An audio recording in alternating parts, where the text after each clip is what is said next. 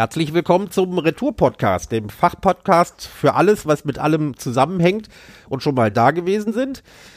Die beiden Alten aus der Retourshow sitzen wieder an der Leitung. Hier am Lichtenberger Ende der Winfried. Schönen guten Abend, liebe Hörer. Und am anderen Ende der. Der Ajuvo, hallo.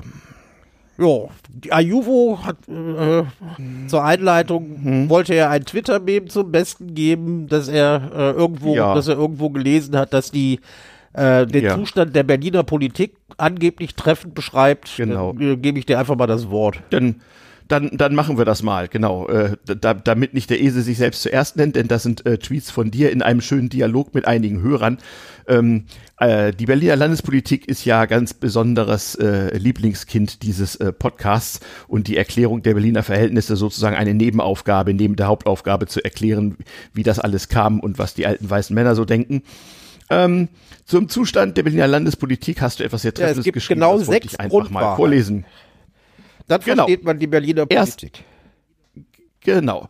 Ähm, die äh, zwei bis vier sind relativ einfach, eins, fünf und sechs muss man erklären. Also, sozusagen Paragraph 1. Gott der Herr hat die Berliner CDU nicht für die Regierungsverantwortung im Senat vorgesehen. Paragraph 2. Gleiches gilt für die SPD. Paragraph 3. Gleiches gilt für die Berliner Grünen. Paragraph 4. Gleiches gilt für die Berliner Linkspartei. Paragraph 5. Bei 2 bis 4, also bei SPD, Grünen, äh, Linkspartei, ähm, hat der Teufel seinem Widersacher ein Schnippchen geschlagen. Paragraph 6. Bei Paragraph 1, also bei der CDU, hatte selbst der Antichrist ein Einsehen. Ja, so verhält es sich mit der Berliner Parteienlandschaft. Die AfD kommt nicht vor. Also die FDP ja. habe ich, die, die FDP hab ich auch nicht genannt. Und die FDP. Die Berliner Stimmt. Zahn. Die, die ist mir sogar eben nicht die, angefangen. Die Berliner ja. Zahnwälte sind nicht so wichtig. Genau, genau. Ja, kommen wir mal, kommen wir mal so ein bisschen ähm, zu den Themen. Das fängt wie immer an mit dem Ukraine-Update, was heute so, so, so einen kleinen, äh, kleinen Appendix hat. Ähm, ich sag mal in kurzen Stichworten, es geht um Drohnen, Brücken, Offensiven, drei Geparden und etwas Mars, dazu noch Biber und sage und schreibe 100 Panzerhaubitzen 2000. Ähm, wie lange die halten? Also, Mal gucken, wie lange die halten, ganz genau. Also, äh, äh, man, man kann beim Nachrichtenkonsum über die Ukraine feststellen, ähm, alle Militärs der Welt äh, gucken natürlich gebannt auf Schlachtfeld und was sie daraus lernen können, denn wie wir wissen, alle Militärs der Welt bereiten sich immer auf die vergangenen Kriege vor und mit den zukünftigen ist es da wie immer schwierig, mangels Glaskugel. Ähm, der Drohnenkrieg geht weiter und Drohnen sind ein so wichtiges Geschäft, dass die Russen jetzt sogar beim Iran nachgefragt haben, ob sie nicht mal ein paar haben könnten. Und irgendwelche Flugzeugspotter im Internet wollen auch festgestellt haben, dass ein paar antike iranische Jumbo-Jets wahrscheinlich mit solcher Fracht in Moskau gelandet seien. Na, wollen wir mal sehen. Die Ukrainer zerstören in der Zwischenzeit fleißig Brücken, um den Russen ihre Versorgung noch, noch äh, schwerer zu machen, benutzen dazu auch moderne westliche Raketenwerfer, die offensichtlich gar nicht so schlecht sind. Wir lernen aber auch, auch altes Pionierwissen, so eine richtig dicke Brücke sprengen aus der Ferne ist gar nicht so einfach. Ähm, die versprochene große äh, russische bzw. große ukrainische Gegenoffensive ist äh, sowohl als auch bisher nicht gestartet. Beide Seiten haben da wohl noch ein paar logistische Probleme. Wir werden es sehen. Waffenlieferungen aus Deutschland gibt es auch. Also die ersten drei Geparden sind da. Da hat sich der ukrainische Verteidigungsminister auch brav bedankt. Ein bisschen Haken tut's noch beim Raketenwerfersystem Mars 2. Ähm, wer sowas, äh, wen sowas interessiert und wer Twitter hat, so auf Mild Twitter, wie es so schön heißt, unter diesem Hashtag findet man ja so alle Schreibtischkrieger, die sich auf äh, Twitter so versammeln. Da wird unter anderem auch mal kompetent erklärt und werden auch Bundeswehrvideos verlinkt, wo Leute mal erklären, was für ein logistischer Albtraum es ist, dieses Sammelsurium an verschiedenen Waffen mit Munition zu versorgen. Heute noch frisch dazu, neben Geparden und Mars steht auf dem Menü jetzt auch ein bisschen Biber. Das ist ein äh, äh Brückenlegepanzer, der bei der Bundeswehr gerade ähm, ausge ähm, mustert wird und ersetzt gegen ein System namens Leguan und die Biber soll nun also in die Ukraine gehen. Und da sagen wiederum die, die Militärexperten, das sei endlich mal eine sinnvolle Lieferung aus Deutschland, denn daran mangelt es erheblich. Mangeln tut's auch an Panzerhaubitzen des Typs 2000, also Geräten aus den 90er Jahren. Und da ging ganz kurz über Twitter, hurra, die Deutschen liefern 100, liefern 100 Stück davon. Ja, also das stimmt nicht. Die Bundesregierung hat dem Hersteller genehmigt, 100 Stück davon zu produzieren, in welcher Zeit auch immer. Ukraine, danach, was nicht heißt, dass es eine Liefergenehmigung gegeben hat. Nein, es, es gibt weder eine, weder eine Ausfuhr noch tatsächliche Liefergenehmigung, also die stehen noch aus. Also kurz und gut, äh, das wird Jahre dauern, buchstäblich. Das äh, so nur, weil, geht das, das nämlich nur, nicht. weil äh, unser Bundeskanzler sich, wenn er das nächste Mal nach Kiew kommt, das Bier abholen will, das er bestellt hat, als er das letzte Mal in Kiew war und der Barmann ihm gesagt hat, das kommt morgen, ganz sicher. Ja, genau, genau. Ähm, dieses Problem, dass Deutschland gerade äh, in, im gesamten äh, Osteuropa ein gewisses PR-Problem hat, hat auch unser Oppositionsführer Friedrich Merz erkannt. Und äh, ja, wo andere Urlaub machen, äh, äh tu tourt Friedrich Merz durch Polen und gibt sich, wie die deutsche Presse titelte, äh, als der, äh, den besseren Deutschen. Nicht Friedrich Merz, der bessere Deutsche in Polen. Ähm, Das ist ja, Ja, was macht er da? Die Schlagzeile. Also, Ja, naja, nun gut, im Moment hast du als Deutscher wirklich keine sehr guten Richtig. Karten im gesamten Osteuropa. Ähm, du giltst halt als äh, wortbrüchig, als Drückeberger, als Salonpazifist und was noch wir alles. müssen in einer der Also- folgenden Sendungen mal analysieren, dass man das auch, äh, gerade wenn es aus Polen kommt, nicht so ganz hochhängen darf, weil das ja noch eine Mhm. Vorgeschichte und einen Hintergrund hat. Ja, natürlich und auch eine, eine ausgebaute Psychologie. Das stimmt schon. Da müsste man vielleicht auch vorher mal eine Polen-Expertin befragen oder sowas. Ähm, in der Tat. Aber äh, interessant ist, das muss man sagen, mh, Friedrich Merz hat ja nun in Deutschland wahrlich keine gute Presse und auch nicht bei uns im Podcast, weil nun ja, ähm, wir trauen ihm einfach nicht zu, dass er äh, äh, irgendwas letzten Endes reißen wird für die CDU irgendwann. Aber man muss sagen, er tut, was er kann und das ist gar nicht so wenig. Und er hat offenbar auch einigermaßen professionelle Berater, die ihm helfen. Man hat ihm das Radiogesicht, hat ihm das Radiogesicht weggeschminkt. Ist dir das aufgefallen?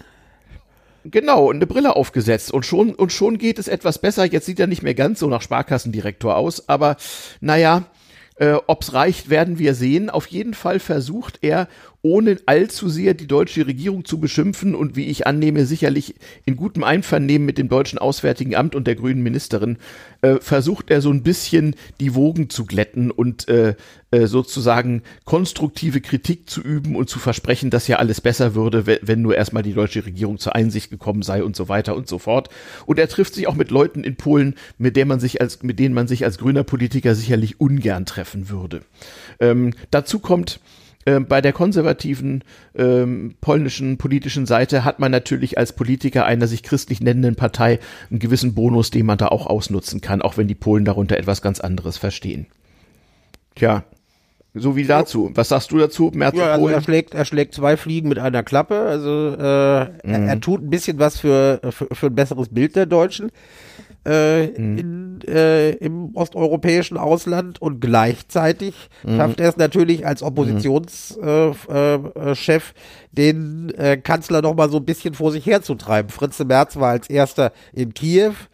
Und äh, Mhm. Kollege, Kollege Scholz musste dann irgendwann hinterher wackeln. Jetzt kümmert er sich, Mhm. kümmert er sich äh, ein wenig um das, äh, um, um die Verbesserung des Polen-Karmas. Also äh, Mhm. das äh, wird ihm mit Sicherheit, das wird ihm mit Sicherheit nützen und es ist, zeigt auch, dass er so Mhm. langsam versucht, in allen Politikfeldern eine gewisse Kompetenz aufzubauen, die er Mhm. äh, nachher als äh, Oppositionsführer und vielleicht irgendwann mal Kanzlerkandidat ausstrahlen muss. Denn wenn man sich die äh, Mhm. derzeitigen Umfragen nach der Kanzlerpräferenz anguckt, wo man dann, wo, wo die Befragten die Wahl zwischen Herrn, Herrn äh, Olaf N. Scholz, Robert Habeck Mhm. und äh, Fritze Merz haben, da äh, stinkt, Merz. stinkt, stinkt er gegen die anderen beiden aber ein bisschen ab. Ja, also er landet auf einem sehr deutlichen dritten Platz. Und ich meine, der Mann ist nicht mehr der Jüngste, der hat noch genau einen Schuss, ne? Also wenn der es nicht schafft, nächstes Mal Kanzlerkandidat der Union zu werden, dann äh, wird er wohl als derjenige in die Geschichte eingehen, der nach, nach Angela Merkel äh, so einigermaßen versucht hat, die CDU in geordnete Bahnen zu lenken. Aber wie gesagt, bis dahin 2025 nicht wahr, bis dahin äh, fließt noch sehr viel Wasser die Spree herunter. Wir werden es mal sehen. Jedenfalls stellt sich Friedrich Merz, das sei ihm immer zugute gehalten, zurzeit gar nicht mal so dämlich an und tut, was er eben kann in, im Rahmen seiner Möglichkeiten. Wenn wir Ja. noch mal kurz zurückgehen zur, äh, äh, Mhm. zu der Ukraine-Nummer, mir ist gerade noch was aufgefallen. Wir sollten sagen, wir nehmen diesmal Mhm. am Freitag auf. Und äh, da- das kann am Sonntag schon ein bisschen veraltet sein. Aber eine Meldung, die mir, äh, zwei Meldungen, die mir wichtig waren, ist, äh, die erste, die Panzerhaubitze Mhm. 2000, die, also das sind ja sieben Stück geliefert worden. Einige, in Anführungszeichen Mhm. einige sagen, die Ukrainer sind jetzt schon wartungsbedürftig. äh, und funktionieren nicht mehr richtig. Also die sagen, es werden Fehlermeldungen produziert. Und es müssten dringend warten. Ich stelle mir da gerade so ein Ja, Windows-System genau. Also vor. So. dringend Wartung. Sie können diese, Sie können diese Haubitze jetzt Oder, wegwerfen. äh, die, diese Haubitze wird gerade neu gebootet. Oder es ist ein schwerer Ja, genau. Aufgabenfehler aufgetreten. Also irg irgendwie sowas. Und äh, Mhm. es ist aber nicht ganz so lustig. Äh, wir wollen hoffen, dass das, was die Bundeswehr zur Erklärung über dunkle Kanäle rausgibt, richtig ist. Die sagen nämlich, ja Leute, äh, dieses Ding ist zwar für eine hohe Belastung ausgelegt, aber die hohe Belastung sind ungefähr 100 Schuss am Tag. Und ihr liebe Ukrainer, was wir ja verstehen können, weil ihr äh, durchaus gut motiviert seid, habt das Ding wahrscheinlich ein klein wenig überlastet und habt viel zu viel, äh, viel zu viel mit dem Zeug verschossen. Plus, ähm, sie haben wohl zu Anfang versucht, die waren, sind- waren halt sehr ehrgeizig, bestimmte Spezialmunition, die besonders sicher trifft, über größere Reichweiten zu verschießen, also höhere Treibladungen zu nehmen und ähnliches, als das äh, als das eigentlich Vom Hersteller vorgesehen war, ja. So äh, sagt, äh, heißt es aus informierten Bundeswehrkreisen, könne es dann wirklich zu Problemen äh, an der Ladevorrichtung kommen. Und wenn die Ladevorrichtung einer Haubitze nicht funktioniert, dann kannst du das Ding nur noch äh, irgendwie äh, Ja. fürs Museum benutzen. Was aber nicht ungewöhnlich Mhm. ist, das zeigt eins der Probleme, die es noch, äh, die man, die man hat, denn hinter so einer Panzerhaubitze muss auch eine Logistikkette stehen und eine Instandsetzungskette. Mhm. Und das versucht man Also zumindest hatten Sie genügend Munition. Das Munition hatten sie genügend, also sonst hätten sie das Ding nicht, hätten sie die Teile nicht überlasten können. Genau. Und da muss ich auch sagen, also im Nachhinein haben genau die deutschen Experten recht behalten, die auf das ganze Gejammer der Ukrainer schickt uns Waffen gesagt haben, lernt erstmal damit umzugehen. Das hat man ja auch erstmal gemacht. Und ich möchte mir gar nicht ausmalen, wie schnell die Dinger im Eimer gewesen wären, wenn man ungeschultes Personal da drin Da kannst du, hätte. da kannst du dich, da kannst du dich drauf verlassen, das kann ich dir als Artillerist nur bestätigen. Äh, Wo wir gerade, So. Mhm. wo wir gerade dabei sind, äh, da gibt's noch ein kleines Problem. Es sind ja auch die ersten Geparden angekommen. Und Deutschland musste sich ja bemühen, irgendwo ähm, Mun- Munition produzieren zu Munition lassen. Und ich habe eine herzukriegen. norwegische Firma gefunden, die die geliefert hat. Also hat man mal versucht, die mit dem Gepard zu verschießen. Und da fiel ihnen auf, oh, kleine Panne passiert. Das System erkennt die Munition nicht und kann sie nicht äh, und kann sie gar nicht verfeuern. Es hätte wohl jetzt so ein Probeschießen stattfinden sollen, das musste abgesagt werden, weil der Panzer einfach nicht erkennt, dass er munitioniert ist. Deshalb müssen die, Ja. äh, muss die äh, Munition jetzt noch mal ein bisschen überarbeitet werden, damit äh, sie ihren äh, äh, Be Betriebszweck, nämlich den verschossen zu werden, äh, Ja. auch, äh, auch erfüllen kann. Der nächste Ja. Test ist jetzt für August vorgesehen. Ich will nicht wissen, was die Ukrainer da, wa- wa- was die Ukrainer da wieder für Witze draus machen. Ja, Ich möchte vor allem nicht wissen, was äh, bet betreffender Mitarbeiter beim Beschaffungsamt oder so ähm, ja, sich jetzt so äh, anhören darf. Äh, Keine Ahnung. Oder die Firma, die gesagt hat, wir liefern euch die Munition, das klappt dann ist ganz toll. Also, also ich, ich sehe da ein kleines Koordinationsproblem. Naja, es ist 70er Jahre Technik auf die Spitze getrieben, in den 90er Jahren na nachgerüstet nach damaligem Stand der Technik. Und äh, da wird es einfach Sensorik geben, die auch etwas an Jahren gealtert ist, etwas angejahrt, sagen wir mal, und vielleicht auch nicht mehr so ganz gut funktioniert. Nun, so, wie es auch immer so ist, in Kriegszeiten wird Schrott manchmal flott und so vielleicht auch noch ein paar Geparden. Wir werden sehen, was passiert. Ähm, bevor wir zum Hauptteil kommen, noch ganz kurz, äh, ich ziehe ja ab und zu aus äh, mehr so grundsatzmoralischer Sicht über den wohlfallen Deutsch, äh, äh, Pazifismus her. Ähm, die Schriftstellerin, Journalistin, äh, Essayistin Jagoda Marinic hat äh, tatsächlich in der Taz äh, einen sehr schönen Artikel dazu geschrieben, den ich mal verlinken werde. Inte Intellektuelle zum Krieg in der Ukraine. Äh, ganz hervorragend. Guckt in die Shownotes zur Sendung auf retourpodcast.de. So, dann kommen wir mal zum Hauptteil. Mm, Es brennt die Heide, es brennen die Wälder, vor allem in Brandenburg, aber auch in, äh, äh, in, in ein, kleineren Gegenden Westdeutschlands. Mm, Und ich habe so gedacht, Mensch, der heißeste Sommer deiner Kindheit war ja der sogenannte Jahrhundertsommer 1976. Heute den meisten nur noch wegen des sehr guten Weinjahrgangs ein Begriff, wenn überhaupt. Ah, das Und ich dachte, alles schon da da- damals war auch- Warte nur, was ich alles, Genau, au- was ich genau. alles wieder ausgegraben habe. Ja, wollte ich gerade sagen, also das erste, was ich rausfinden musste, ist, dass man seinen Erinnerungen aus der Kindheit äh, nicht so ohne weiteres trauen darf. Zwar war der Jahrhundertsommer mit, mit unglaublicher Trockenheit, also der Rhein war praktisch trocken gefallen und sowas. Äh, der war tatsächlich 1976, aber die großen Brände in der Heide waren das war ein Jahr, Das war ein Jahr vorher. Also wir werden beides, wir, ich, ich, denke, wir sollten beides aufgreifen und ich denke, wir find, fangen mhm. mal mit den Bränden an, denn äh, es mhm. geht ja gerade, äh, es geht ja gerade durch die Nachrichten über äh, große Waldbrände, große Waldbrände in der sächsischen Schweiz. In Brandenburg hatten wir es, mhm. hatten wir schon hinter uns. Ähm, mhm. wo es richtig gebrannt hat und Brandkatastrophen ist und alle jetzt ausrufen, oh, das so schlimm war es noch nie. Und da sagt dann der alte weiße Mann, Leute, alles schon da gewesen. Mhm. Was, äh, woran ja. sich viele natürlich nicht mehr erinnern, wenn sie jetzt sehen, was in der sächsischen Schweiz los war, äh, den, also die größte Brandkatastrophe dieser Art, die hat es bereits 1975 gegeben. Und wenn man sich ansieht, was da mhm. passiert ist, dann merkt man, dass sich äh, äh, äh, im Vergleich zu Katastrophen von heute seitdem nicht sonderlich viel geändert hat. Und äh, nur zwar mhm. einiges zum mhm. Guten, aber nicht alles. 1975 ja. im Sommer. Wir erinnern uns, es war das Jahr, in dem äh, Rudi Carell, den wir hier schon mal thematisiert hatten, äh, im mhm. äh, Frühsommer das Lied rausbrachte, wann wird es mal wieder richtig Sommer. Der ja, Sommer 75 fing auch, fing auch also relativ kühl an. Und kaum hatte Rudi mhm. Carell das Lied veröffentlicht, wurde es dann doch plötzlich warm. Und im August mhm. des Jahres 75 äh, war es, äh, hatte es in Teilen der Lüneburger Heide und dann Kreis Lüchow-Dannenberg, der wo Gorleben ist, hatte es seit über zwei mhm. Monaten nicht mehr geregnet. Und die Temperaturen mhm. lagen über äh, zwei äh, lagen über zwei Wochen im äh, ab Ende Juli äh, konstant über 30 Grad.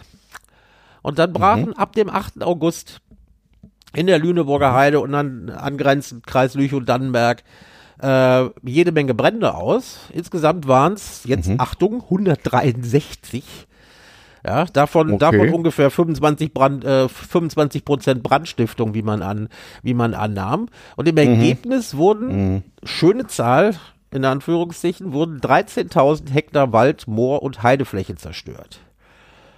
Das ist mhm. also, das ist eine ganze Menge. Äh, es brachen kurz hintereinander an äh, räumlich äh, getrennten Bereichen brachen Brände aus und äh, überschwappten praktisch dann das Gebiet der Lüneburger Heide. Der erste Brand trat auf am, 1., mhm. äh, am 8. August. Und äh, mhm. dann fünf Tage später dann nochmal ein äh, gro großes Ding in Lüch und Dannenberg. Äh, mhm. Und erst am 17. August waren diese Brandherde unter Kontrolle. Das ging äh, also wirklich wochenlang durch die Nachrichten, was kein Wunder ja. ist. Ja. Denn an dieser Show mhm. nahmen nachher teil rund 13.000 Feuerwehrmänner. Man beachte im Vergleich zu heute, was das für dem, Zahlen sind. Eben ja. aus dem ganzen Bundesgebiet. Ja, und äh, 11.000 mhm. Soldaten. Zweieinhalb. Mal eben 11.000. 11 Die waren ja sowieso eben, da. Äh, mhm. zweieinhalbtausend Sanitäter. Und dazu dann noch mehrere mhm. tausend Leute von der Polizei, dem Bundesgrenzschutz, dem Zoll THW. und verschiedenen Katastrophenschutzorganisationen. Äh, rausgerissen mhm. haben die Sachen nachher 360 Panzer der Bundeswehr, zumindest in Lüch und Dannenberg. Die, äh, die standen da auch die da rumstanden, rum. weil mhm. das ist ja nah an der, ist ja, war ja nah an der Zonengrenze. Ja, 360 mhm. Panzer haben dann immer wieder Schneisen in den Wald geschlagen, ja, um die Feuerwalze da aufzuhalten. Man hatte auch internationale Hilfe, also französische äh, Amphibienflugzeuge äh, äh, betätigten sich da bei der Feuerlöschung natürlich auch Bundeswehrhubschrauber, die sogenannte Wasserbomben äh, in die Flammen mhm. äh, geworfen haben. Und äh, es ging, mhm. es ging richtig rund. Es gab Tote. Fünf Feuerwehrleute mhm. von der Freiwilligen Feuerwehr und das war direkt wohl äh, beim ersten Ausbruch äh, wurden erwischt, als äh, der Wind drehte und damit die Feuerwalze drehte. Und die sind in ihrem Feuerwehrfahrzeug mhm. verbrannt. Zwei weitere mhm. Feuerwehrleute sind gestorben, weil sie, das waren ja hauptsächlich äh, Leute von den Freiwilligen Feuerwehren, die zunächst im Einsatz waren. Mhm. Zwei, äh, zwei weitere sind äh, gestorben, weil sie während des Einsatzes einen Herzinfarkt bekommen haben. Gut, mhm. wenn du 13.000 Feuerwehrleute hast, dass da zwei einen Herzinfarkt kriegen, mhm. äh, statistisch nicht, mhm. äh, nicht unwahrscheinlich. Ein, soll, mhm. äh, ein ähm, Polizist ist gestorben bei der Verfolgung mhm. eines mutmaßlichen Brandstifters. Dann gab es einen Unfall. Die gab es nämlich auch Die gab reichlich. es reichlich. Also man äh, ging nachher wirklich davon aus, dass 25 Prozent dadurch äh, äh, durch Brandstiftung zustande kamen. Ähm, ob jetzt hier irgendwelche mhm. Landwerke, dann äh, Landwirte eventuell ihre Felder roden wollten, keine Ahnung. Und es gibt ja auch das genug Bekloppte, die sich bei solchen Katastrophen dranhängen. Es ist ein äh, unter Feuerwehrleuten ganz bekanntes Phänomen, ja, ja. Hm. Ja, und äh, also man dachte echt, man dachte da echt, die Welt geht unter. Und wie gesagt, mhm. der Schaden, äh, der Schaden 13.000 Hektar, Hektar, also sehr, sehr groß. Mhm. Und man, äh, es gab Probleme, das zu koordinieren, weil, äh, mhm. warum erinnert mich das an Corona? Ich weiß es nicht. Weil sich da die Leute aus den Landkreisen die betroffen waren, mhm. der Landesregierung, mhm. die eigentlich für diesen Katastrophenfall zuständig war, und Bundesbehörden, die natürlich äh, und äh, Bundesleute äh, über die Kompetenzen gestritten haben. Und es nicht zu koordinieren mhm. war, zum, äh, zum, Beispiel auch, dass ähm, alle äh, mhm. verschiedenen Hilfsorganisationen, also Bundeswehr, Feuerwehr, THW und so weiter, alle auf verschiedenen Funkfrequenzen sendeten und die anderen auch nicht mhm. hören konnten. Es gab also Koordinationsprobleme. Und da sind da so äh, einige mhm. Köpfe gerollt in den ersten Tagen. Also in, in dem Land, Wen in dem Landkreis, in dem Landkreis, wo es losging, hatte der Oberkreisdirektor. Das war also der höchste politische, der höchste politische Beamte. Äh, das ist mhm. das, was jetzt mittlerweile die Landräte sind, aber die sind gewählt.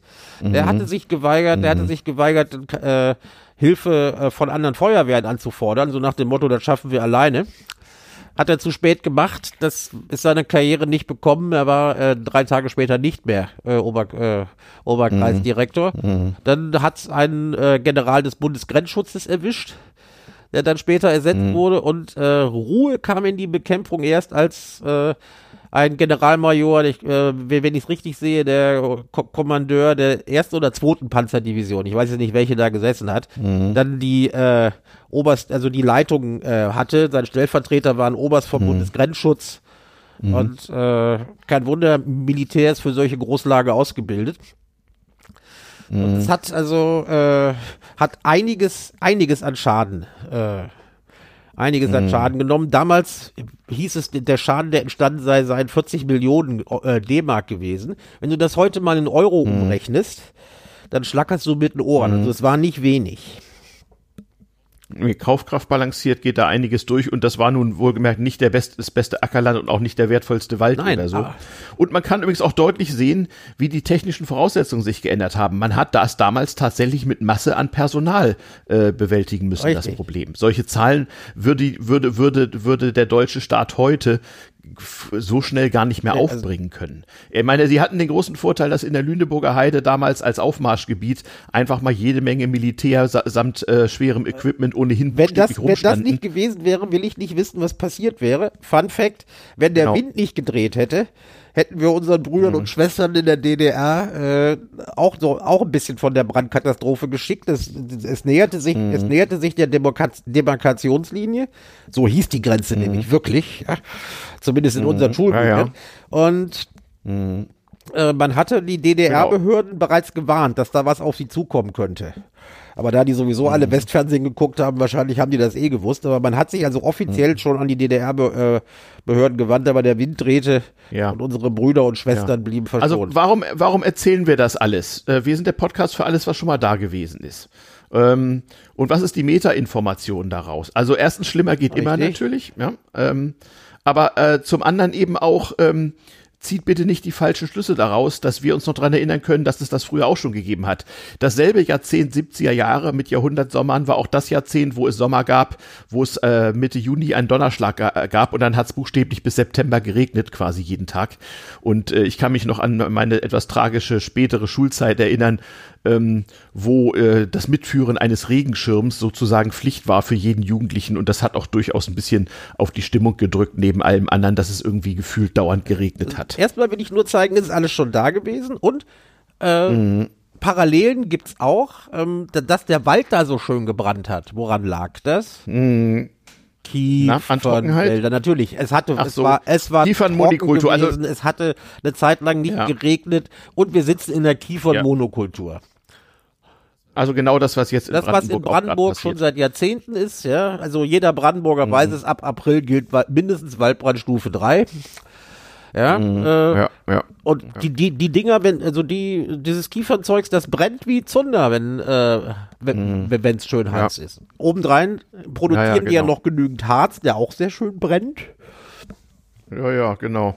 Und das wissen leider auch die Brandstifter, denn bei den äh, äh, vor einigen Wochen schon mal vorherrschenden Waldbränden hat sich also inzwischen rausgestellt, es handelte sich um Brandstiftung. Das konnte man also kriminaltechnisch feststellen.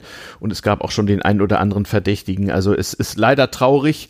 Ähm, aber es gibt offenbar Menschen, äh, die Gefallen daran finden, äh, sowas. Äh, aber es hat sich seitdem natürlich auch einiges verbessert. Man hat schlau genug ja. war man nach der Katastrophe sich mal hingesetzt und gesagt, was lernt uns das? Und man hat dann zum mhm. Beispiel, das ist, äh, sieht man jetzt auch, in, sieht man natürlich auch in Brandenburg jetzt oder auch in der sächsischen Schweiz, äh, man hat äh, äh, Waldwege befestigt, um mhm. den Lösch, um Löschfahrzeugen äh, den Zugang mhm. zu erleichtern. Zweitens, es mhm. krankte damals daran, dass es keine Wasserentnahmestellen äh, äh, keine Entnahmestellen mhm. für Löschwasser gab und äh, viele mhm. äh, und, und die Feuerwehr nicht genügend Tankfahrzeuge hatten. Ja, das haben dann Privatfirmen mhm. haben Tankfahrzeuge zur Verfügung gestellt. Heutzutage ja. guckt man, dass man auch in Waldgebieten immer irgendwo Löschwasserentnahmestellen hat. Mhm. Ja? Also da hat sich sicherlich da hat sich, da hat sich eine Menge getan. Und natürlich die Satelliten- und Drohnentechnik war ja damals Eben. auch noch nicht so richtig also erfunden. In Brandenburg also. wird mittlerweile automatisch mit Kameras überwacht und sobald irgendeine mhm, Kamera ja. Rauch sieht, gibt es von der anderen Kamera eine Kreuzpeilung und die wissen relativ schnell, wo sie die Feuerwehr hinschicken mhm. müssen. Das sind alles Entwicklungen, äh, da hat man, da hat man aus der Katastrophe gelernt. Woraus man offensichtlich ja. nicht so viel gelernt hatte, war, dass es dieses Kompetenzwirrwarr, wenn mal eine mhm. Katastrophe ist. Äh, das mhm. wiederholt sich, wenn irgendwas passiert, regelmäßig. Ich denke an die A-Flut. Mhm. Ich denke, mhm. ich denke dabei ja. auch an Corona. Also da fällt einem, da fällt einem jede ja, Menge ein. Ich gründe doch noch die Partei zur Abschaffung des Föderalismus. Ja, ja. Also, aber was will man machen? Ich halte uns immer noch für schlau genug, daraus zu lernen.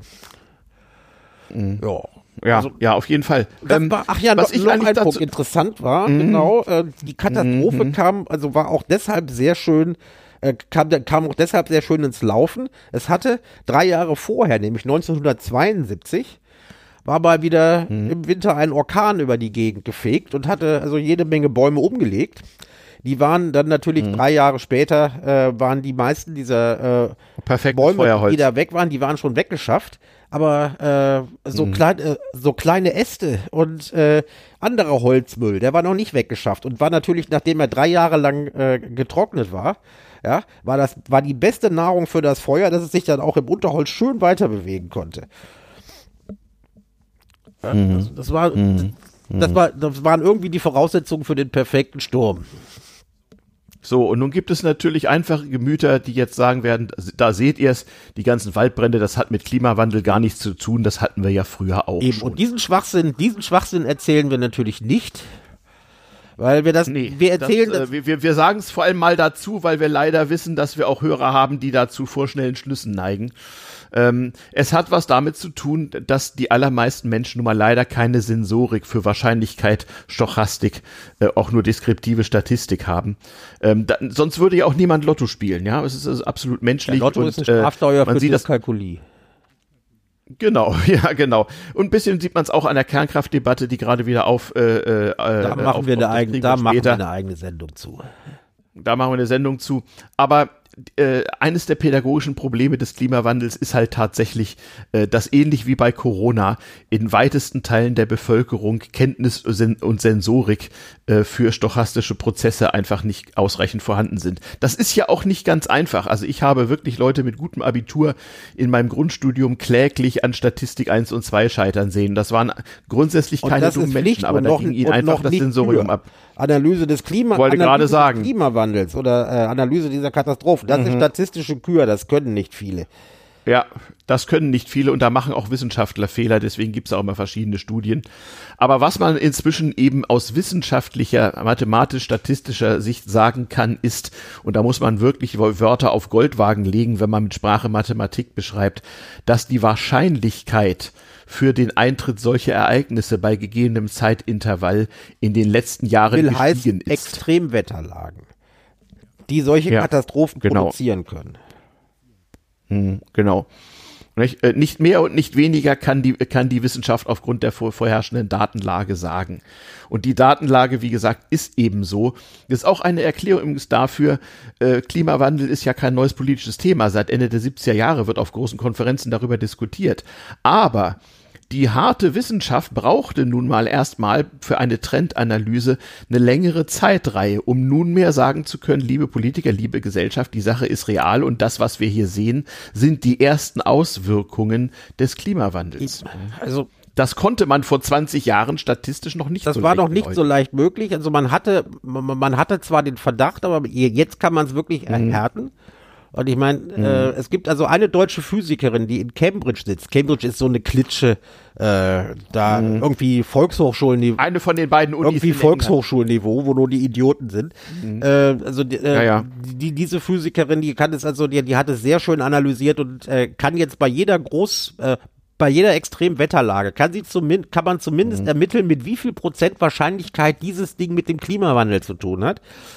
Und Ja, und das ist wirklich eine das ist also, das, wie gesagt, Mhm. das ist das ist, äh, das ist Kunst, aber äh, Kunst, Mhm. die von jemand betrieben wird, der seinen Job gelernt hat. Also ja, ja, genau. ja, es, es gibt Quellen, denen man trauen kann. Außerdem äh, werden diese Sachen, die sie veröffentlicht, werden ja peer-reviewed und andere Wissenschaftler gucken drauf. Es ist also nicht so. Sch schma- schmeiß mir ihren Namen doch nochmal ins Pad, damit Genau, ich sie nochmal zitieren kann werde in den Shownotes. werde noch mal schauen. Ja, Mhm. ähm, Und deshalb, äh, man, in, in der Wahrnehmung ha, haben wir Mhm. jetzt also Extremwetterlagen in den letzten Jahren doch verhältnismäßig oft gehabt. Ja, wir haben Mhm. also jetzt den, äh, ich erinnere mich noch sehr gut an den äh, äh, Sommer 2018. Ja, der wird noch nicht als Dann Jahrhundert, kam 2019, davor kam äh, 2003. wird also noch nicht, w- wird nicht als Jahrhundertsommer verbucht, aber äh, wir hatten ab April, ja, hatten wir fast konstant über 30 Grad und das bis, das bis in den Herbst. Ja, so äh, richtig viel davor. Das, das, was man noch fast als Jahrhundertsommer äh, gebucht hat, war das Jahr äh, 2003. Äh, Man muss aber dazu sagen, du, du redest von Berlin, das ist ja regional in Deutschland natürlich Also, unterschiedlich. ähm, nee, 2018 war, äh, 2018 war schon bundesweit. 2003 war nicht nur Mhm. bundes, sondern europaweit.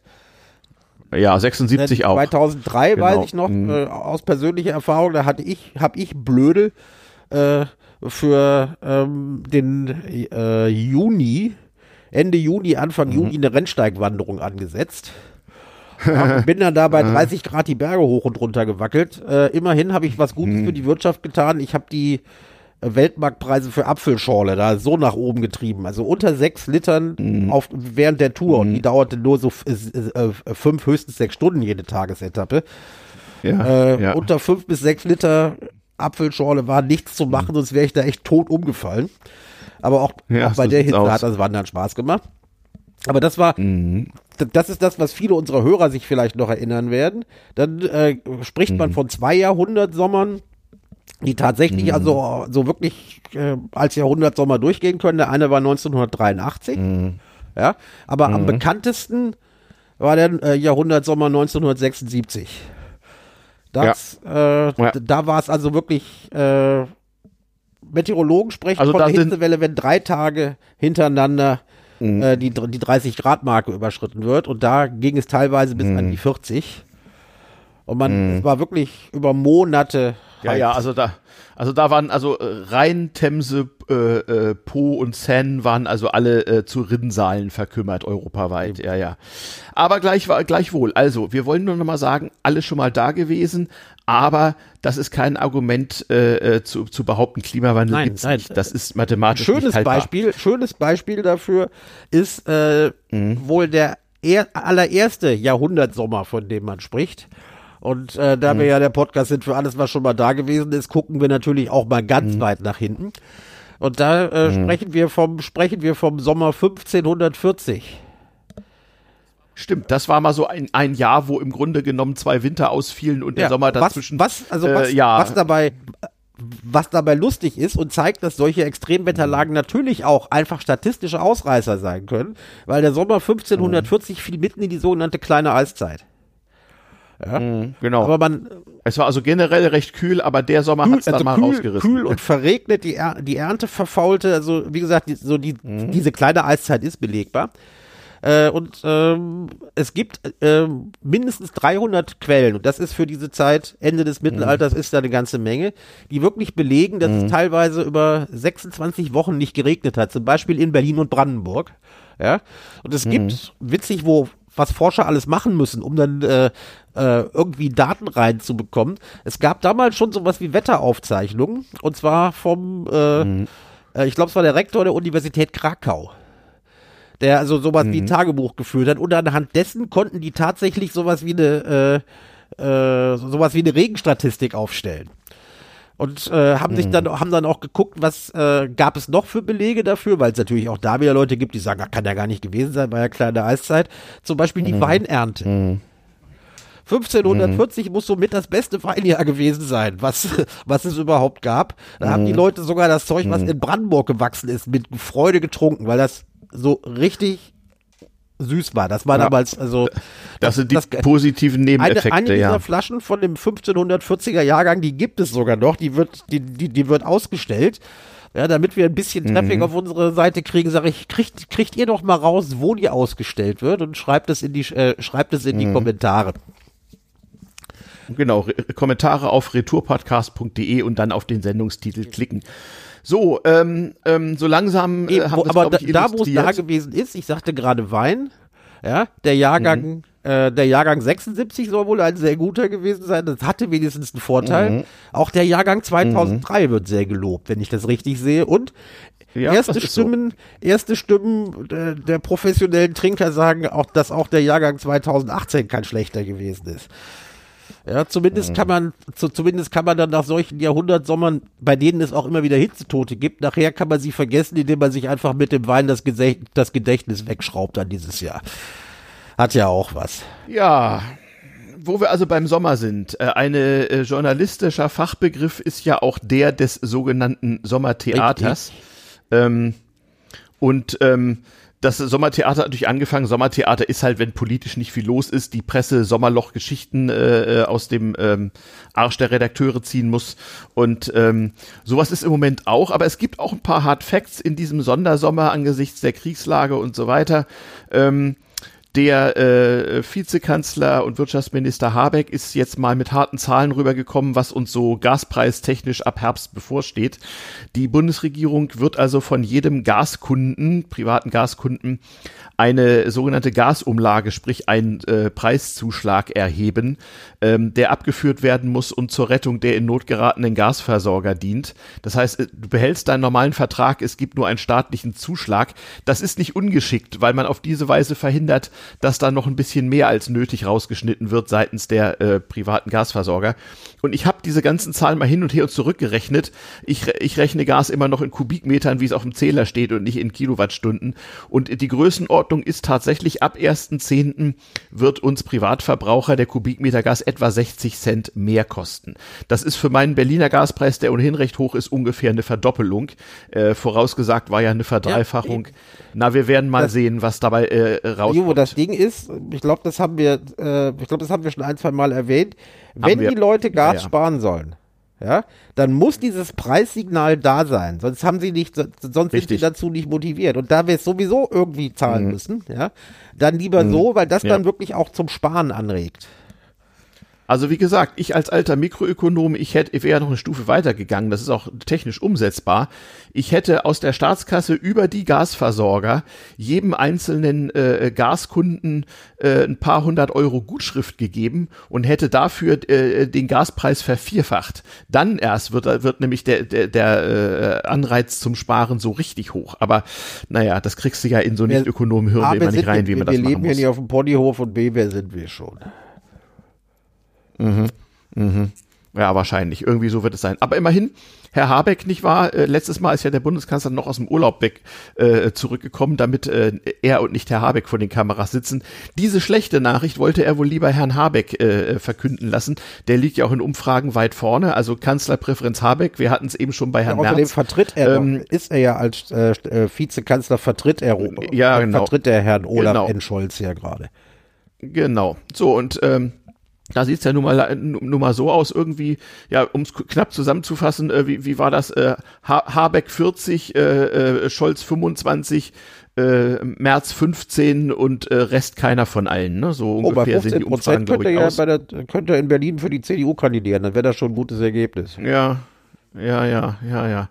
Also, Herr Scholz freut sich auch gerade nicht besonders. Äh, es droht ihn mal wieder der blubbernde Cum-Ex-Steuerskandal und die Hamburger Warburg Bank aus seiner Zeit als dortiger Bürgermeister einzuholen. Ich bin sicher. Aber wie du in der Vorbereitung schon richtig. Ich ja, bin genau. sicher, das ist schon organisiert, dass sich irgendjemand aus der Hamburger SPD für ihn ins Schwert stürzen muss. Damit, nicht, damit ja, er genau. weiterhin behaupten kann, er hätte von der ganzen Sache nichts gewusst. Ich wollte gerade sagen, also nichts gewusst haben ist ja dann auch manchmal ein Privileg von Amtsträgern. Äh, kurz und gut, ähm, wie gesagt, Sommertheater sind ja normalerweise Unterhaltungsprogramme, die daraus entstehen, dass äh, die Nachrichtenlage ein bisschen arm ist. Das ist diesmal nicht so. Und äh, die konkrete Geschichte und weitere konkrete Fakten werden sicher noch dazukommen äh, mit der Gasumlage. Ähm, lässt ja nun auch erfahrene Politikbetriebsteilnehmer ähm, ohne große Mühe Glaskugeln, dass so zum Herbst und Winter dann auch mal der Regierungswinter an, ansteht, den, den eigentlich jede äh, neu gewählte Regierung irgendwann mal äh, zu verkraften hat. Ähm, was sind denn so deine Voraussagen? Ich weiß, die Frage ist gemein. Ab wann und in welchem Umfang und welchen Ausdrucksformen also kommt er irgendwann denn? Werden sie, irgendwann werden sie zugeben müssen, dass der mhm. Koalitionsvertrag, den sie abgeschlossen haben, äh, mit dem, dass sie mhm. mit dem eigentlich ihr Klo tapezieren können, weil der ist komplett Makulatur. Ja, weil der unter mhm. Voraussetzungen geschlossen, äh, geschlossen wurde, die seit dem äh, Überfall der, äh, Russlands auf die Ukraine nicht mehr gelten. Ja, das ist, mhm. die, das ist die berühmte Zeitenwende. Und es wird sich keiner mehr darauf berufen können, dass bestimmte Sachen im Koalitionsvertrag vereinbart, respektive nicht vereinbart waren. Das stimmt. Das wird sich langsam auflösen und damit ist das Hauen und Stechen. Damit kann man das eröffnet. Hauen und Stechen eröffnen. Äh, ich halte, ich halte die, äh, zumindest die SPD und die, äh, äh, also nee, ich halte alle drei Parteien für staatstragend genug, dass sie hm. Äh, ihrer Verantwortung gerecht werden und sich nicht komplett zerfleischen werden. Aber es wird schwieriger mhm, werden und sie werden über viele Sachen diskutieren müssen, weil es wird auch Geld fehlen, mhm. das man sonst gerne an die mhm. Zielgruppe hätte verteilen wollen. Und da wird ein Hauen mhm, und Stechen mhm. einsetzen. Es könnte, mhm. es könnte mhm. doch sehr lustig werden und äh, Fritze Merz läuft sich mhm. ja jetzt schon mal warm, dann zu demonstrieren, dass er als Oppositionsführer vielleicht, äh, vielleicht der Bessere sei. Ja, ja die, die seriöse, loyale Opposition. Naja, das ist die Frage, wie weit er es treiben will. Also äh, in der Tat, ich war halt, Merz darf halt keinen Fehler machen, der darf halt nicht als Wadenbeißer rumkommen und der muss sein Loser-Image irgendwie loswerden. Das wird nicht einfach werden. Dazu kommt, so mal so rein rechnerisch, ja, es gibt eine Mehrheit für eine große Koalition mit Fritze Merz als Juniorpartner. Da, das kann er ja nun gar nicht, das hat er ja nun schon unter Beweis gestellt. Soweit wird das also wahrscheinlich auch nicht treiben. Was gibt's noch an rechnerischen Mehrheiten? Es gibt eine Mehrheit für Jamaika tatsächlich. Ob die Grünen in dieser Weise in der Lage wären, der SPD in den Arsch zu treten, da muss es, glaube ich, sehr weit kommen. Und es gibt noch eine rechnerische Mehrheit für CDU, FDP und AfD. Zum Glück, äh, zum Glück wird die CDU ähm, diese Karte nicht ziehen, weil wenn sie das täte, wäre sie da später Geschichte. Das wird sie natürlich. nicht tun. Das äh, werden nee, sie auch aus, selbstverständlich nicht tun. Also nicht nur aus taktischen Erwägungen, sondern das geht. Sondern weil sie danach sondern weil das sind, einfach ja. gar nicht geht. Naja, und wir haben ja, ich, wie gesagt, das Glück, ich habe das beim Thema Trump schon mal gesagt, also genügend Idioten für den Trumpismus haben wir hier auch, es fehlt nur der Richtig. Trump. Und äh, sowas ähnliches äh, nicht auch aber selbst eine eine Madame Le Pen fehlt hier. Also äh, irgendwie vorzeigbare Leute sind halt nicht vorhanden. Insoweit funktioniert das nicht. Also wie gesagt äh, äh, die kleinen politischen Wirren würden vielleicht äh, notfalls in einer gar nicht mehr so großen großen Koalition äh, unter SPD-Führung enden und äh, äh, der maximale Kladderadatsch wäre der Wechsel von Ampel auf Jamaika. aber das setzte also Doppelverrat an der SPD sozusagen voraus. Da, müsst, da müssten Scholz und die SPD sich ganz gewaltige Klopfer leisten, damit Grüne und FDP beide so Angst um ihre Zukunft haben, dass sie die Nummer Gut. bringen. Und ein Bundeskanzler Merz, äh, gewählt von Grünen und FDP, hm, I don't know. Also, Rechnerisch ginge also, das, wir, wir, aber ich, ich sag nur, nicht. wir leben in interessanten und unsicheren Zeiten. Es mhm. kommt auch so ein bisschen ja. drauf an, ob äh, die SPD-Fraktion sich vielleicht äh, also wenigstens ein bisschen weniger bräsig verhält, wie es äh, in, in, der Ukraine angelegt ja, hat, ja äh, schon. Die, die, SPD ist sicherlich die Partei, die, die von der Gesamtsituation noch weit mehr als alle anderen überrumpelt worden ist und noch, noch mehr Nachwehen hat. Da das großer Tanker ist, brauch, brauchen die halt wohl mhm. noch ein paar Monate, um zu erkennen, mhm. dass das, was sie, äh, dass das, was sie auf der Parteischule mhm. gelernt haben, alles nicht mehr gilt. Ja, ja, ja.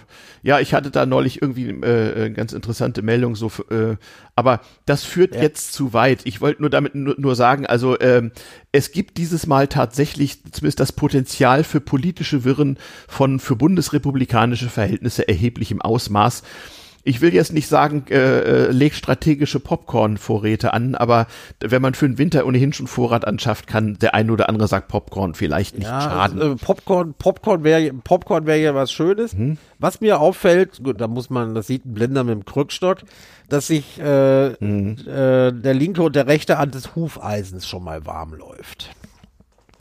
Das ist sicherlich so. Und äh, ja, ich. Pff, Dazu kommt ja übrigens auch noch richtig, äh, äh, fällt mir gerade ein, wir haben ja vor ein paar Sendungen drüber gesprochen, es wird ja auch noch Wahlwiederholungen in Berlin War geben. Möglicherweise, mög also so, so weit äh also auf die auf die auf die Wahlwiederholung an an sich bin ich mittlerweile bereit, einen Hund ja, aber zu setzen. Also die Frage ist in, in welchem, welchem Umfang und ob die was Umfang. bewirkt. Anständig wäre es, sie in Berlin komplett zu wiederholen. Aber wir hatten uns mhm. schon mal über die Krähensaison unterhalten. Also deshalb ja, genau. Aber trotzdem, also ein, ein, ein endgültiger Ausmarsch der Linkspartei aus dem Bundestag ist allemal drin. Das würde einiges verschieben. Ähm, und auch die SPD-Direktwahlergebnisse äh, dürften in Berlin äh, wohl nicht mehr so toll ausfallen. Da könnte es also ein paar unangenehme Verschiebungen geben. Wir werden sehen. Ja, ähm, das nur noch am Rande. Den Regierungswinter werden wir dann zu gegebener Zeit noch näher ja, zu beleuchten und, äh, haben.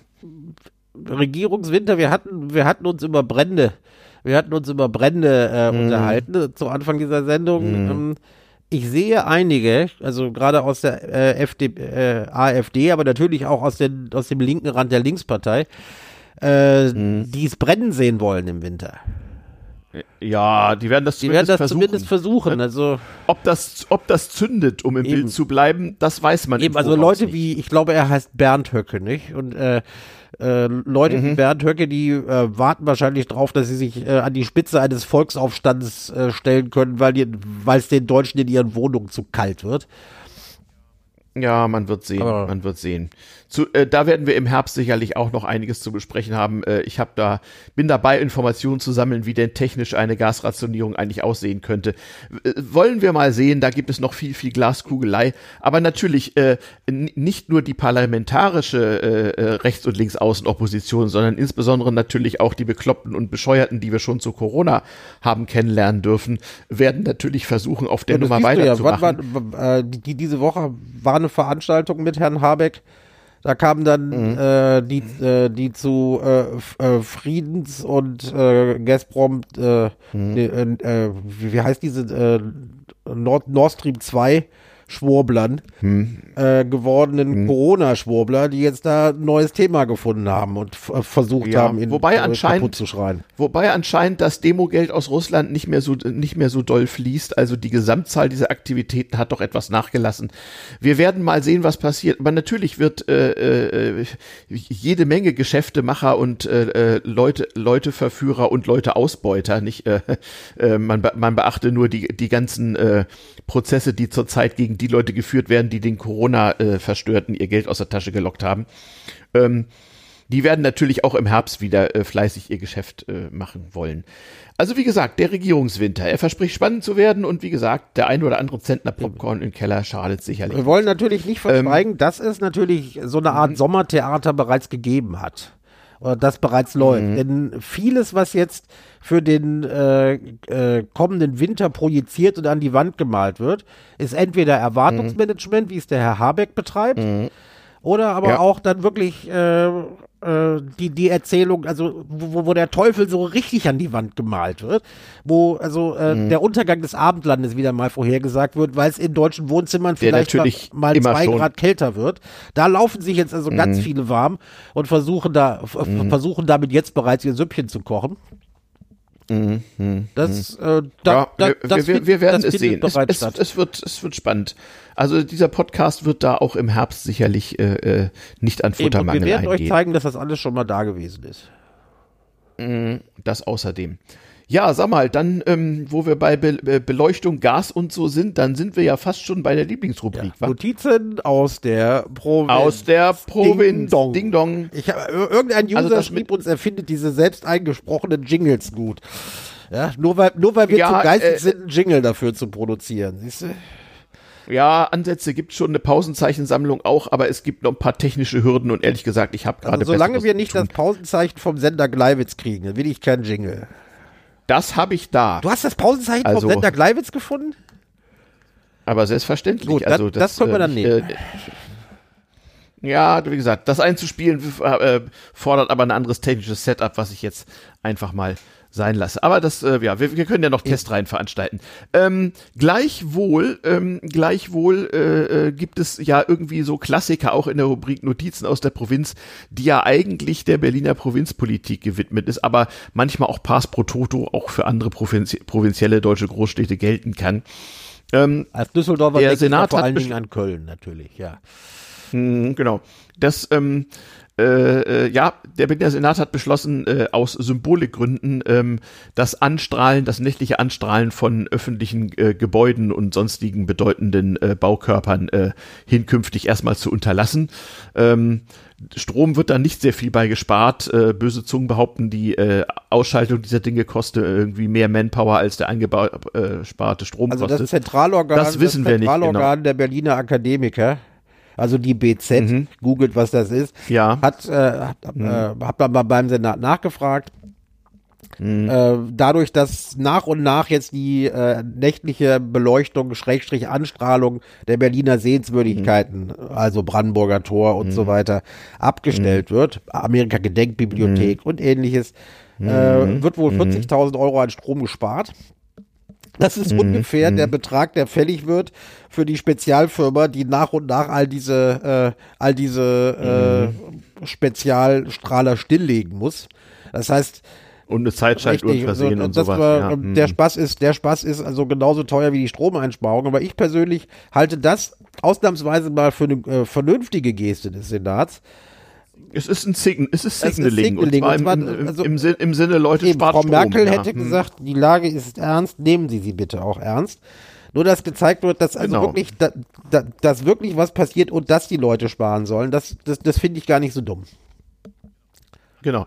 Allerdings ähm, wird man noch ganz andere Spezialfirmen brauchen, um äh, ungelöste Probleme zu lösen, äh, die da durchaus relevanter sind als der Stromverbrauch beim Anstrahlen äh, öffentlicher Gebäude. Ähm, und das betrifft sehr direkt den Gasverbrauch. Ein, äh, ein Evergreen ja, sozusagen. Komm, jetzt, komm, ein Evergreen der Rubrik. Nicht nur die Berliner, die Gaslaterne im Allgemeinen. Die Gaslaterne als nicht solche, nur Berlin, die gemeine Gaslaterne. Nicht, nicht, nicht nur Berlin, sondern auch deine Heimatstadt ja. Düsseldorf und auch Frankfurt am Main sind also Städte, die, in Düsseldorf gibt es da sogar eine Richtlinie für historische Straßenbeleuchtung, die erhaltenswürdig sei, ähm, die immer noch Zehntausende von Straßenlaternen haben, so wie Berlin Die Berliner auch. haben für die Gaslaternen hab, gekämpft, wir wollen die behalten. Genau. Ja, du darfst als Berlin, Berliner Kiezpolitiker zwei Dinge nicht machen. Straßenbäume fällen und Gaslaternen. Und keine Kleingärten. Alles andere Kleingärten ist egal. machen gilt auch als unfein. Ja, das ist zumindest schwierig. Also äh, ich habe versucht mal zu rechnen. Ich, ich mache jetzt, ich nenne jetzt bewusst keine Zahlen, weil die sind zum Teil widersprüchlich. Aber eine, ein größenordnungsmäßiges Kalkül hat mich also dazu gebracht äh, zu sagen, im Jahresdurchschnitt verbraucht eine Berliner Gaslaterne pro Kalendertag im, in der Größenordnung von circa einem Kubikmeter Gas. Das ist nicht wenig. An einem nicht allzu kalten äh, Wintertag schaffe ich es, meine zweieinhalb Zimmerwohnung äh, von immerhin knapp 80 Quadratmetern mit zwei bis zweieinhalb Kubikmetern Gas zu beheizen. Das bedeutet, sämtliche Berliner Gaslaternen verbrauchen genauso viel Gas wie eine mittlere deutsche Kleinstadt inklusive Wärme und Industrie. Und jetzt kommt der Brüller. Kannst du nicht abschalten? Das Problem, genau. Erstens, es gibt keinen zentralen Schalter. Zweitens, man müsste ja irgendwie anders die Straßen beleuchten, zumindest spärlich. Und, und drittens, ähm, dort, wo, wo Gaslaternen stehen, liegt natürlich auch kein Strom, um irgendwas zu beleuchten. Das heißt, äh, die, die Berliner äh, Verwaltung muss sich jetzt irgendwie mal überlegen, äh, wie sie es schaffen könnte, so ein bisschen Licht in die dunklen Ecken zu bringen, die bisher von Gaslaternen illuminiert werden. Da bin ich ja mal wirklich gespannt, ob wir da irgendwelche Umbaumaßnahmen sehen werden oder ob man das wie immer in Berlin ganz einfach mal Äh, ignoriert. Die müssen mal Problem. gucken, es gibt bestimmt schon das passende Pixie-Buch dafür. Ja, stimmt, sie lassen immer Pixie-Bücher drucken. Ja, ja. Also wohlgemerkt, es gibt Atze durchaus eine- leuchten dem Berlinern heim. Wäre doch was Schönes für den Senat. Ja, genau. Also es gibt zurzeit keine kurzfristige Lösung für das Problem. Und bei mir um die Ecke stehen auch so welche. Ich fand sie eigentlich auch bisher ganz schön, aber bei dem Verbrauch muss ich sagen, also es wird mich schon ein bisschen, bisschen wurmen, wenn ich hier irgendwie äh, recht kühl sitzen muss und nebenan weiß ich stehen fünf Laternen, die mehr Gas verbrauchen zur gleichen Eben, Zeit als unser meine eins Wohnung. muss die Ähm, Liebestöter anziehen, damit er im Wohnzimmer nicht friert. Und diese Laterne Mhm. heizt da so völlig nutzlos vor sich hin. Das ist doch nicht in Ordnung. Genau. Gaslaternen kann man ja auch austreten. Vielleicht wird das ein neuer Sport, so, so aus unserer Jugend. Wer weiß. Ich, ich glaube aber, das Gas läuft dann weiter. Man, man schützt also das Klima auch nicht so richtig damit. Naja. Ja, das war die Notiz aus der Provinz und heute gibt's noch mal zum Abschluss mal, mal fünf Minuten zumindest Hausmeisterei. Ähm, die habe ich mir auf die Fahnen geschrieben. Wenn von dir aus nicht noch Nachträge sind, ist das okay? Nö, so? das ist, also ich, denke, ich, ich denke ja. völlig in Ordnung, ja. Okay, also die Hausmeisterei besteht ja immer darin, dass wir sagen, geht auf retourpodcast.de, verbreitet Li äh, Link und Feed zur Sendung. Denn damit dieser Podcast weitergeht, braucht er Hörer. Also wie soll man es formulieren? Ähm, wir bringen gerne euch Hörern hier die Ergebnisse unserer Recherchen und unserer äh, hobbymäßig aufgewandten Freizeit dar und das macht uns auch Spaß. Äh, immerhin haben wir auch schon ein paar hundert Stammhörer. Alles ganz okay. Bloß, ähm, äh, wir hätten noch viel mehr Spaß, wenn wir wüssten, dass einfach mehr Leute, die genau wie ihr diesen Podcast gut finden, äh, auch von seiner Existenz erfahren. Es ist ja gar nicht mal so, dass man Leute irgendwie zu Podcasten tragen müssten, aber sie müssen zumindest eine Chance haben zu wissen, dass es ihn gibt. Da hat sich die Podcast-Landschaft in den letzten Jahren natürlich auch etwas geändert und wir wissen, das dauert ein bisschen länger. Und die einzige Währung und die einzige Bitte um sozusagen Gegenleistung und Unterstützung, die wir zurzeit an euch haben, ist tatsächlich äh, die Weiterempfehlung und das Weiterverbreiten. Wie macht man das? Man schreibt auf den üblichen Plattformen wie feed, fyyd.de, panoptikum.io, aber auch bei Apple Podcasts und bei Google Podcasts bitte eine schöne Rezension mit fünf Punkten. Äh, wer also dort Konten sowieso schon hat oder sich schnell mal ein, äh, einen Account klicken kann, mache das bitte. Und ansonsten auf allen sozialen äh, Kanälen, die ihr nun mal habt, empfehlt diesen Podcast. Sagt doch einfach mal fünfmal die Woche eine gute, gute Tat und erzählt fünfmal die Woche äh, Leuten, von denen ihr wisst, dass sie auch Podcast hören oder auch solchen, die es werden sollen, dass es diesen Podcast Sag, gibt. ich kenne ja diese beiden Alten von der Retourshow. Ja, hört ja, euch genau, die mal an. genau. Wie heißen sie auch gleich? Stettler, Stettler und, ach nee, Waldorf. äh, also eigentlich Ajuve und ja, Gottfried, genau, aber irgendwie so. Und Waldorf haben uns ja haben uns ja gnadenlos kopiert. Können wir nichts gegen machen, wir werden Ja, sie nicht genau. verklagen. Genau, Ir irgendwie sowas. Ähm, dann äh, kam noch mal die Frage auf, ob wir noch andere äh, Kommentarkanäle außer Kommentare und, und, und Twitter hätten. Also bisher nicht. Wir wollen natürlich auch nicht in die Lage geraten, dass wir so zehn verschiedene Mess Messenger-Chaträume bespielen müssen. Das macht bei der Hörerzahl dann irgendwie auch Wir keinen gehen beide Sinn. noch einer Aber geregelten Tätigkeit nach, das wollen wir nicht vergessen. Genau, aber, aber wenn ihr da äh, Anregungen und Ideen hab, habt, immer gerne, äh, auch zum Thema Feedbackrunde. Wir nähern uns ja bald dem Ende der Todeszone, nämlich der 30. Folge und danach sind wir sozusagen ein richtiger Podcast und äh, wenn wir tatsächlich in irgendeiner Form mit euch ins Gespräch kommen sollen, dann Ideen gerne bei uns abwerfen, am besten in den Ja. Kommentaren zur Wenn ich das Sendung. richtig sehe, wird unsere 30. Folge während meines Urlaubs im Bayerischen Wald stattfinden. Wir werden Ich, eine ich, Lösung hab, ich, habe finden. schon, ich habe schon die Lösung gefunden. Der, äh, der, Mhm. der? Mhm. Schrägstrich Sie, wie er jeden Morgen kommt, äh, um, um mich zu waschen, den Katheter anzulegen und Mhm. mein Radiogesicht zu schminken. Denn äh, den lasse ich mein Gepäck in den Bayerischen Wald transportieren. Ich, ich leihe ihm einfach, ich ah. leihe ihm einfach meine 9-Euro-Karte. Und dann darf er, mhm. dann darf er dann mit dem 9-Euro-Ticket mein Gepäck in den Bayerischen Wald schaffen. Und äh, mhm. weil ich das nicht selber tragen muss, kann ich auch meine Podcast-Ausrüstung mitnehmen. Klammer auf, lassen. Mhm. Na wunderbar. Dann äh, wird es also auch äh, äh, in deinem Urlaub äh, Retour-Podcast-Folgen geben. Äh, Themenwünsche sind übrigens auch immer willkommen. Wir haben einen Themenwunsch, wir, wir sollen mal erklären, wie, wie dieses ganze Atomkraftthema eigentlich vor ein paar Jahrzehnten so diskutiert wurde und wie es eigentlich so kam, äh, dass es kam, so dass es so ist, wie es ist. Das werden wir mal machen. Das haben wir uns auf, auf unserer Themenliste also notiert. Ähm, ein bisschen schwieriger zu beantworten waren so Rückfragen, die ich so bekam, so wie wir uns eigentlich so politisch positionieren würden.